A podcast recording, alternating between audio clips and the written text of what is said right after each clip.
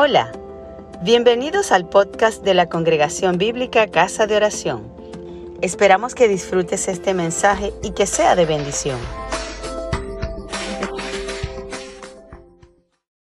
La paz de Dios, Shalom. Hoy continuaremos con nuestro tema El Dios que adoramos y hablaremos de alguien muy importante y quizás es la persona más importante con la cual podamos relacionarnos. De hecho, es una persona que está tan, tan cerca de nosotros que al fin y al cabo está dentro de nosotros mismos. Sin embargo, es casi un desconocido. Si tuviera que ponerle otro título a esta predicación sería Un amigo desconocido. Se supone que Él nos ayuda, nos guía, nos enseña y nos consuela. Pero la verdad es que muchas veces simplemente le ignoramos por completo, no aceptamos su apoyo y con nuestros pensamientos y acciones le hacemos entristecer. Algunos quizá ya se dieron cuenta de quién me, a quién me estoy refiriendo, y si eres uno de ellos, lo más probable es que tienes que admitir que le conoces muy poco. Entonces este sermón es para ti. Y si no sabes de quién estoy hablando, con mucha más razón, este sermón es para ti. Y yo te confieso que voy a hablar sobre este gran amigo que es desconocido, muy desconocido incluso para mí. Hoy quiero enseñarte sobre alguien que estoy anhelando día a día conocer mucho más y espero que al terminar este, esta predicación tú también anheles, desees conocerle más. Lo que te voy a hablar es de él, es información básica que te ayudará a conocerle mejor. Pero antes quiero hacerte una advertencia. Solo podrás conocerle, conocerle a Él realmente cuando tú se lo permitas, cuando, cuando tú tengas una comunión directa con Él.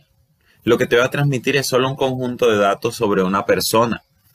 Pero para conocer a esa persona debes pasar tiempo con ella. Es como si yo te dijera datos sobre mi mamá, te dijera su nombre, dónde vive, su edad, pero no vas a conocer a mi mamá hasta que estreches su mano y te sientes a conversar por lo menos un rato con ella. Pero la persona a la que te voy a presentar hoy, a la que te voy a presentar hoy es el Espíritu Santo. Y desarrollaré el tema por medio de cuatro preguntas básicas acerca del Espíritu Santo. La primera pregunta es, ¿quién es? ¿Quién es el Espíritu Santo? De modo que voy a estar tratando de forma temática el asunto del Espíritu Santo y no tenemos un pasaje central al cual dedicarnos, pero vamos a, estar eh, mencionando muchos pasajes de la Escritura que nos hablan del Espíritu Santo y más adelante también voy a explicar por qué. En primer lugar, ¿quién es el Espíritu Santo? El Espíritu Santo, a veces decimos, ¿verdad? Eh, es la tercera persona de la Trinidad, sin pensar mucho. Pero lo que esto implica es que tiene la misma naturaleza y majestad que el Padre y el Hijo. Recordemos un poco sobre esta enseñanza. Solo hay un Dios que se expresa simultáneamente en tres formas personales, el Padre, el Hijo y el Espíritu Santo. Y esto es un misterio y es complejo de explicar, pero lo que es lo que resulta de unir las verdades bíblicas sobre, sobre la personalidad de Dios. Así que el Espíritu Santo es Dios. Y que es Dios se puede ver en pasajes como Hechos 5, del 3 al 5, o Primera de Corintios 3, 16 y 17. Este, este último versículo lo podemos unir con Primera de Corintios 6, 19, y vamos a ver ese paralelismo que hace entre el templo de Dios templo de la morada del Espíritu Santo. Y en el siguiente versículo invierte esto. También la Biblia le adjudica los títulos divinos al Espíritu Santo, incluso el nombre personal Yahweh, Jehová, en 2 Samuel 23 del 2 al 3, en Hechos 1.16, en Isaías 6 del 8 al 9, junto con Hechos 28 de versículos 25 y 26 o también Salmo 95 del 7 al 11, con Hebreos 3 del 7 al 11. Son algunos de los pasajes que nos muestran cómo el Espíritu Santo es llamado Yahvé mismo. Algunos atributos también y obras que, que solo le pertenecen a Dios son adjudicadas al Espíritu Santo. Por ejemplo, Él es el creador en Salmo 104.30. Él es santo en el Salmo 51.11. Él es omnisciente, según 1 Corintios 2.10. Y si el Espíritu Santo es Dios, entonces una persona, no es una fuerza, no es un poder, no es una idea, no es una energía, es la tercera persona de la Trinidad. La Biblia deja claro de varias maneras que el Espíritu Santo es una persona y que posee todas las cualidades que eso implica. Que el Espíritu Santo posea las características personales es apenas una de las varias maneras en las que indica su personalidad. La Biblia le adjudica inteligencia, voluntad, emociones. Además, el Espíritu Santo participa en acciones morales y ministeriales que solo pueden ser realizadas por una persona. Actividades de este tipo pueden ser enseñar, regenerar, escudriñar, hablar, interceder, ordenar, testificar, guiar, iluminar, revelar. Todas son cosas que solamente puede hacer una persona. Pero además aparece agrupado junto con otras personas, lo cual obviamente implica que sea una persona. Es como que llega, vinieron a mi casa Pedro, Juan, Julio y la computadora. Sería extraño decir eso, ¿verdad? Porque estoy mencionando personas y la computadora es un objeto. En todo caso diría, y trajeron la computadora. Bueno, el Espíritu Santo aparece junto con el Padre y el Hijo. Por ejemplo, Mateo 28, 19 bautizándoles en el nombre del Padre, del Hijo y del Espíritu Santo. Y así varios versículos hacen lo mismo. Entonces, ¿quién es el Espíritu Santo? Es Dios mismo. Es la tercera persona de la Trinidad. ¿Y qué implicaciones tiene esto? Que no podemos manipular al Espíritu Santo. No podemos pretender ser dueños de su poder y manipular a nuestro antojo. Somos nosotros, somos nosotros quienes debemos sujetarnos a su voluntad dejarnos guiar por Él. Él es ofendido y entristecido por nosotros cuando pecamos. Así que debemos estar atentos en la vida que llevamos, en cómo actuamos, ser más conscientes de su presencia, que Él está ahí a nuestro lado. Voy a la segunda pregunta. ¿Cuál es el rol del Espíritu Santo en la iglesia? Esa sería la segunda pregunta. El Espíritu Santo hoy cumple un importantísimo rol en la iglesia. Dicho sea de paso, Jesús fundó la iglesia, pero esta comenzó a funcionar cuando el Espíritu Santo vino en Pentecostés. Jesús la fundó y el Espíritu Santo la inauguró. Jesús dijo que nos convenía que Él se fuera para que venga el Espíritu Santo, según Juan 16, 7. ¿Y por qué convenía que viniera el Espíritu Santo? Bueno, él vino para cumplir por lo menos tres tareas centrales y muy importantes en el mundo, pero especialmente en la iglesia. En primer lugar, vino a añadir miembros a la iglesia, al cuerpo de Cristo. Según Juan 16, del 8 al 11, Él vendría para convencer al mundo de pecado, de justicia y juicio. Una persona que es convencida se arrepiente, viene a Dios y se integra a la iglesia.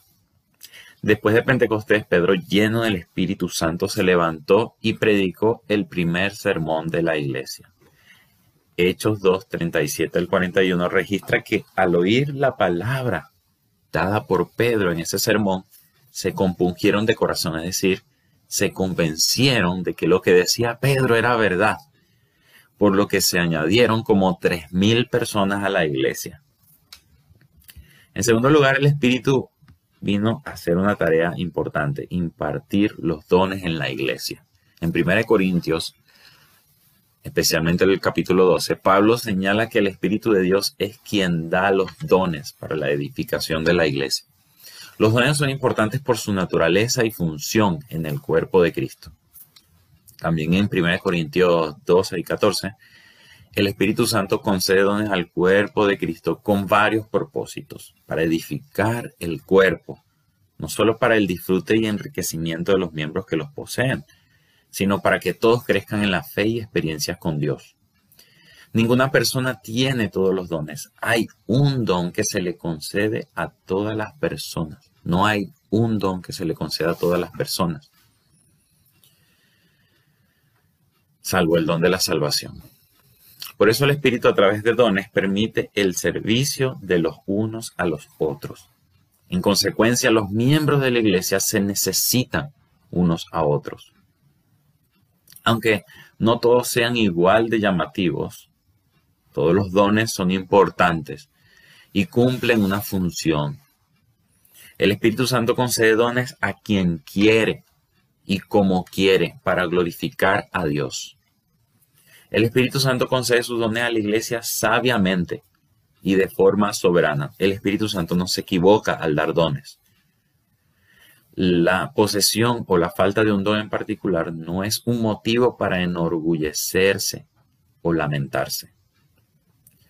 Sus dones no son recompensas, los dones del Espíritu Santo no son recompensas para aquellos que buscan o están cualificados para ello sino que con ellos el Espíritu muestra de manera palpable la gracia de Dios en medio de la iglesia. En tercer lugar, el Espíritu guía a la iglesia. Especialmente en el libro de los Hechos se nota cómo el Espíritu Santo va guiando a los apóstoles y en general a toda la iglesia para tomar decisiones, como en Hechos 14, 22 en adelante. En la misión, decisiones para dónde predicar y dónde no encargando a hombres para diversas tareas o para el liderazgo de la iglesia. Todo esto hacía el Espíritu Santo. En el libro de Hechos especialmente vemos ese accionar del Espíritu en medio de la iglesia. Paso a la tercera pregunta. ¿Cuál es el rol del Espíritu Santo en nuestra vida? Hablamos del rol del Espíritu Santo en la iglesia como conjunto. Ahora hablemos del rol del Espíritu Santo en nuestra vida como individuo y creo que el mejor ejemplo para hablar del rol del Espíritu Santo es Jesús. En la vida de Jesús encontramos una presencia amplia y poderosa del Espíritu Santo. Incluso al principio mismo de su existencia encarnada, esa obra fue del Espíritu Santo. El anuncio que se hace de Juan el Bautista y su ministerio y lo que hace Juan el Bautista para anunciar a Jesús también resalta el lugar del Espíritu Santo. El Bautista estaba lleno del mismo Espíritu Santo, incluso ya desde el vientre materno, según Lucas 1.15. Su mensaje resaltaba, al contrario que su propio bautismo, que únicamente era en agua. Jesús venía para bautizar con el Espíritu Santo, según Marcos 1.8. El Espíritu está presente de forma espectacular desde el principio mismo del ministerio público de Jesús porque una vez que Él es bautizado, el Espíritu Santo desciende en forma corporal de paloma. El resultado inmediato es que Jesús es lleno del Espíritu y fue para sufrir una gran tentación o una serie de tentaciones. Al inicio de su ministerio público, luego que vence con el poder del Espíritu Santo esas tentaciones, va y va predicando con poder y haciendo milagros y señales en ese mismo poder del Espíritu Santo. Jesús fue dirigido por el Espíritu Santo en, todo su ministerio. Y esto fue patente en las enseñanzas de Jesús. Por ejemplo, Lucas 4:14. Los milagros que hacía, por ejemplo, en Mateo 12, 25 al 32. Toda la vida Jesús en aquel entonces estaba en el Espíritu Santo. Incluso cuando se regocija, dice la Biblia, y se gozó Cristo en el Espíritu Santo. Cuando los 70 regresaron de su misión, contaron que incluso los demonios se sujetaban en, el nombre de Jesús. Y Jesús, en, el, en Lucas 17, 21, dice, se regocijó en el Espíritu. Incluso sus emociones estaban en el Espíritu Santo, sumergidas en el Espíritu Santo. Y esta es la descripción de alguien que está completamente lleno. Alguien que tiene una comunión tremenda con el Espíritu Santo. Jesús es nuestro modelo ideal. Lo que Él fue es lo que busca ser todo creyente. El Espíritu Santo es quien capacita al creyente fiel para lograr esto. En las enseñanzas de Jesús vemos que, que, pone un énfasis especial también en la obra del Espíritu Santo al iniciar a las personas en la vida cristiana. Cuando las personas cristianas, eh, eh, Jesús enseñó que eh, la actividad del Espíritu Santo es esencial tanto en la conversión, que desde la perspectiva humana es el comienzo de la vida cristiana, pero como también en la, en la regeneración y en el proceso de santificación que lo cual desde la perspectiva de Dios es el comienzo de la vida cristiana.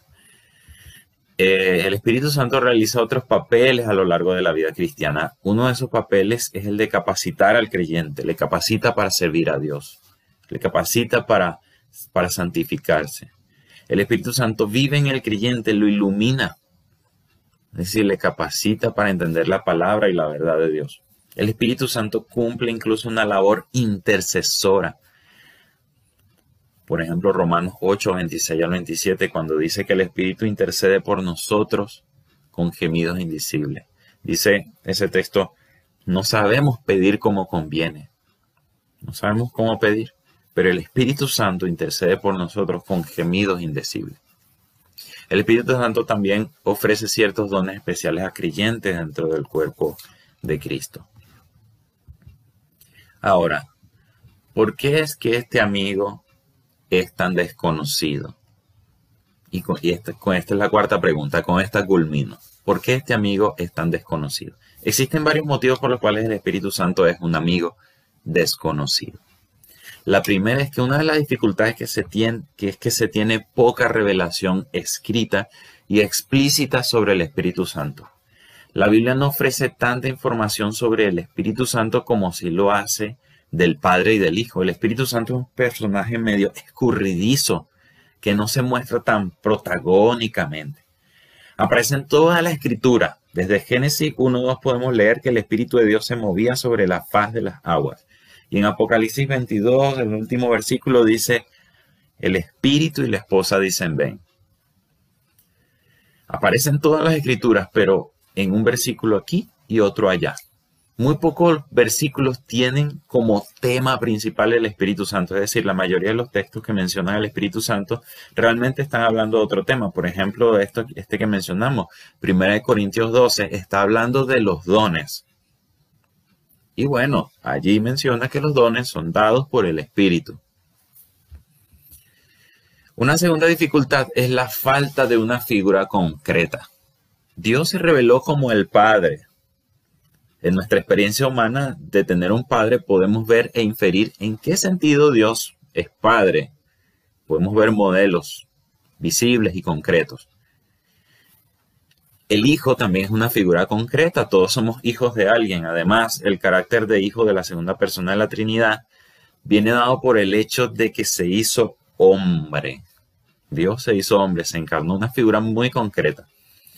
Sin embargo, no hay en la Biblia una imagen concreta que permita entender la función y, la relación del espíritu, puesto que aparece como intangible e invisible, además a través de símbolos.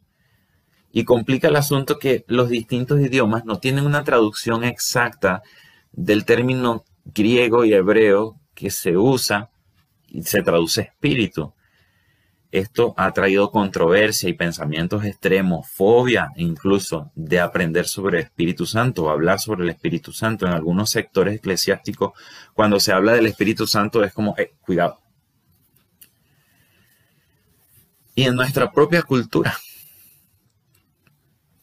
algunos excesos de iglesias han provocado el rechazo de estos temas y juicio en otros. En nuestra cultura general, pensar en espíritu, eh, pensamos en almas penitentes o fantasmas. Por ello, en muchos casos, muy poco en la iglesia se hablan sermones referidos exclusivamente al Espíritu Santo. Así que hay poca información, pero también poca educación. Pero el cuarto motivo por el cual este amigo es desconocido es por la poca comunión. Sí, hay, poca información y poca educación, pero también hay poca comunión.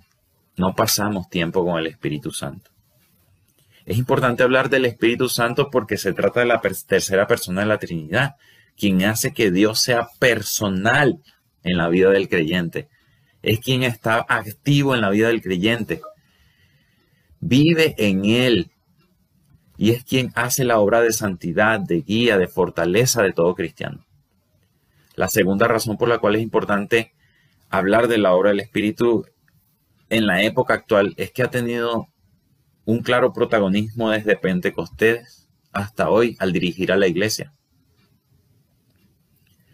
Su importancia radica en la cultura, en la cultura actual, que la cultura actual pone relieve en las experiencias personales y es justo a través del Espíritu Santo que las personas pueden tener una experiencia personal, directa de la existencia de Dios y su presencia en la vida del creyente.